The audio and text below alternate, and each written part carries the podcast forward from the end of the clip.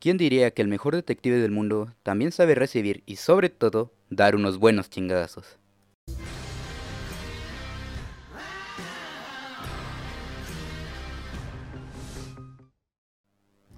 Hola gente muy buenas, bienvenidos nuevamente al Club de la Soberbia y para concluir con la franquicia de Batman, vamos a hablar por fin de la tan esperada película titulada The Batman, película dirigida por Matt Reeves y protagonizada por Robert Pattinson. En esta historia, Batman lleva dos años siendo el vigilante nocturno de Gotham, y todo cambiará drásticamente con la aparición de un nuevo villano llamado el Acertijo, quien tras cometer una serie de asesinatos, este comenzará a dejar varios mensajes a Batman, que lo guiarán a desenmascarar la verdad que guarda el mayor secreto de toda Gotham. La verdad para poder explicar mejor mis puntos y ya que es una película muy esperada por mucha gente, me gustaría hablar con spoilers, pero no sería justo para la gente que no se ha visto la película y no quiere que su experiencia sea arruinada que yo le esté contando lo ocurrido, Así que decidí dividir este episodio en dos partes. La primera mitad no tendrá spoilers y la segunda mitad sí. No se preocupen, yo les avisaré cuando hablaré con spoilers. Así que sin más dilación comenzamos con esta reseña mencionando, de una vez, que esta nueva película de Batman en lo personal me encantó. Nunca me vi ningún tráiler ya que quería vivir la experiencia a full sin tener idea de qué me encontraría, y vaya que valió la pena. Esta película es una nueva versión que no habíamos visto en una adaptación live action y Robert Pattinson lo hace increíble. Desde un inicio tuve fe en este actor y me encantó su interpretación como Batman. Y es curioso, ¿sabes?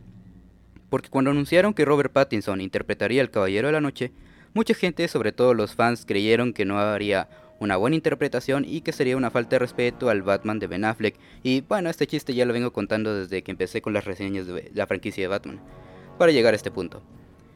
Para empezar quiero hablar del tono de la película, y es que, según la cartelera, estábamos viendo una película de acción, y les quiero decir que me mintieron, ya que realmente estaba viendo una película muy oscura, y no en el sentido de que necesite una linterna para ver qué pasaba, sino en el contexto de que parecía más una película de terror que una de superhéroes. Créanme, uno de mis amigos con quien fui a ver la película se estaba cagando de miedo en varias escenas, y sinceramente le cambiaría el género a lo que la cartelera me mostraba, ya que en realidad es un thriller criminal, que más que una película de superhéroes. De hecho, la clasificación solo para adultos le hubiera caído bastante bien.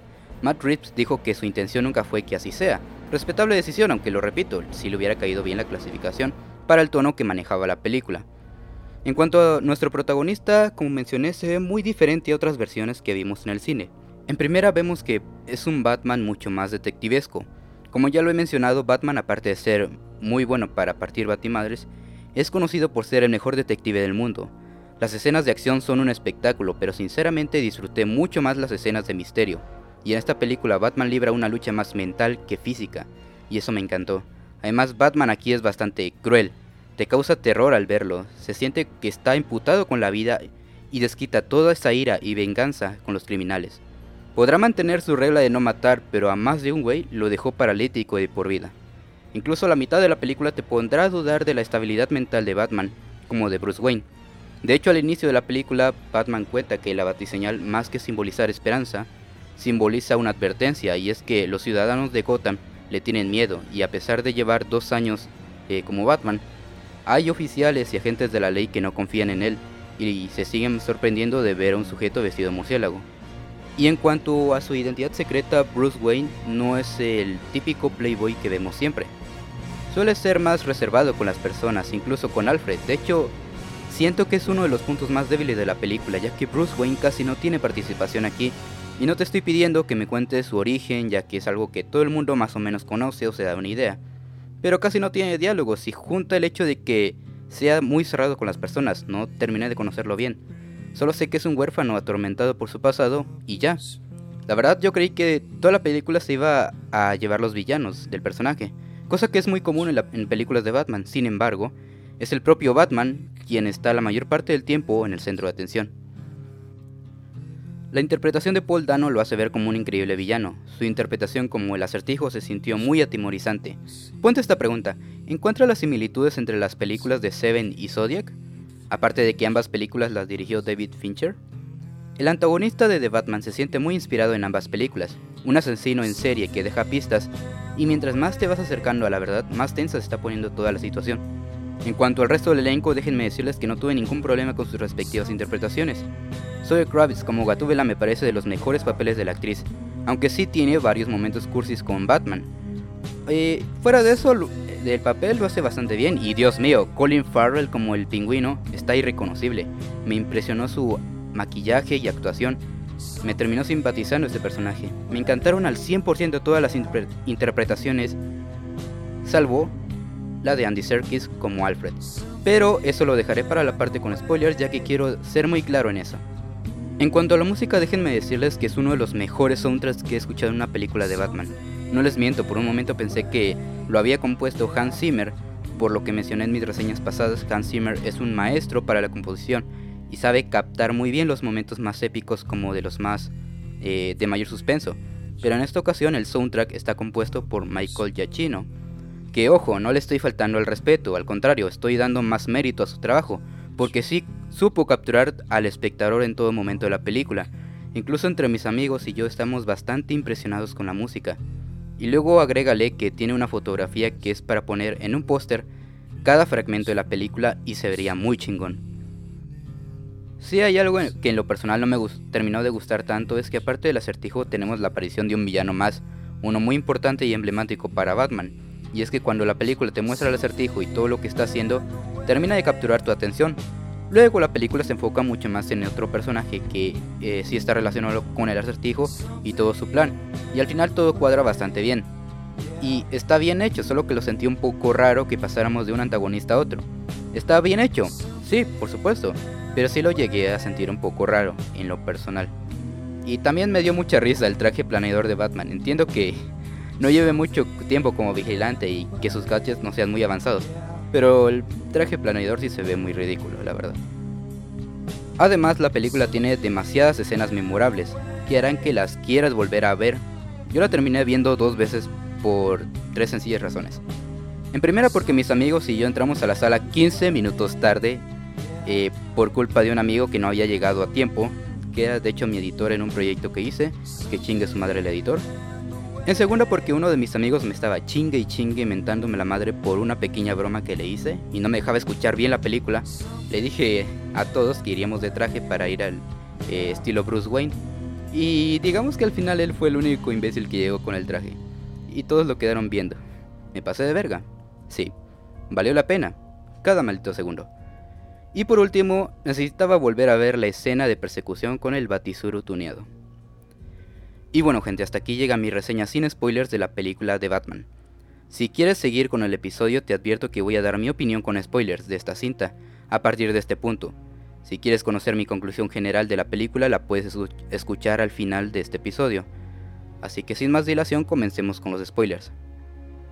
Voy a comenzar con algo bastante fuerte y esa es la revelación del guasón. A ver, puede que me equivoque ya que no se ve mucho, pero por el rostro dañado y la risa, todos sabemos que se trata de él les quiero ser sinceros, es otro punto que no me gustó tanto, principalmente porque ya hemos tenido varias interpretaciones del personaje recientemente eh, como para sacarlo a la luz tan pronto en este universo. Batman, al igual que Spider-Man, tiene una larga lista de villanos tan icónicos que pueden servir para una futura entrega. Y me hace preguntar, ¿por qué el Guasón? Otra vez. Entiendo que sea el villano más icónico de Batman, pero lo pudieron haber reservado para una tercera o cuarta entrega, ya que Matt Reeves dijo que eh, planea sacar más películas del personaje. Algo curioso que noté es que el final de esta película es bastante similar al de Batman Inicia, no solo por la anticipada participación del Guasón en este universo, sino que también el plan del villano por destruir Gotham. Uno falló por contaminar el agua de la ciudad y el otro lo logró por terminar de inundarla. En cuanto a la trama del acertijo me pareció brutal, ya que conforme avanzas en la película te vas dando cuenta que no se trata de los asesinatos, sino de revelar a Gotham las mierdas de personas que dirigen todo, y como cada uno fueron cayendo ante el acertijo, primero con el alcalde, luego con el comisionado de policía, pero no sé si fui el único, pero su escena de muerte me recordó mucho a las películas de Saw. También vemos la brutal muerte de un fiscal y por último, el intento de asesinato a Bruce Wayne, por los crímenes cometidos por sus padres que no eran para nada unos santos. Su madre que tenía una salud mental demasiado inestable y su padre que estaba coludido con la mafia de Gotham. Me hace recordar al Thomas Wayne de la película de El Guasón con Joaquín Phoenix. Incluso parece que ambos personajes, el, Batman de Robert Pattinson y el Guasón de Joaquín Phoenix, parecen que viven en un, mismo universo, aunque por desgracia no es así. Eh, pero sí me gustó cómo ambientan todo el tema de la corrupción y la decadencia de Gotham. Los problemas de esta película fácilmente podrían ocurrir en una realidad como la que vivimos ahora. Es un alivio que esas cosas no pasen en nuestro México mágico. ¿Verdad? Ah, y para profundizar un poco más en el acertijo, vemos que entre él y nuestro protagonista no son tan diferentes después de todo. Ambos son huérfanos que viven en una miseria de ciudad que fueron afectados por ella, solo que Bruce en una mansión con millones de dólares de fortuna y el acertijo en un orfanato que se estaba cayendo a pedazos.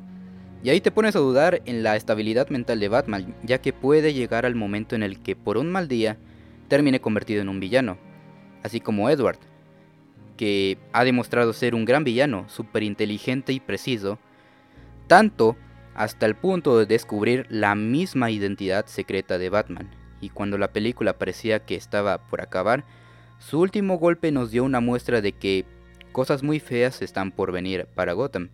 Con la inundación de la ciudad, tuvo un gran plan que necesitaba de Batman para que todo saliera bien.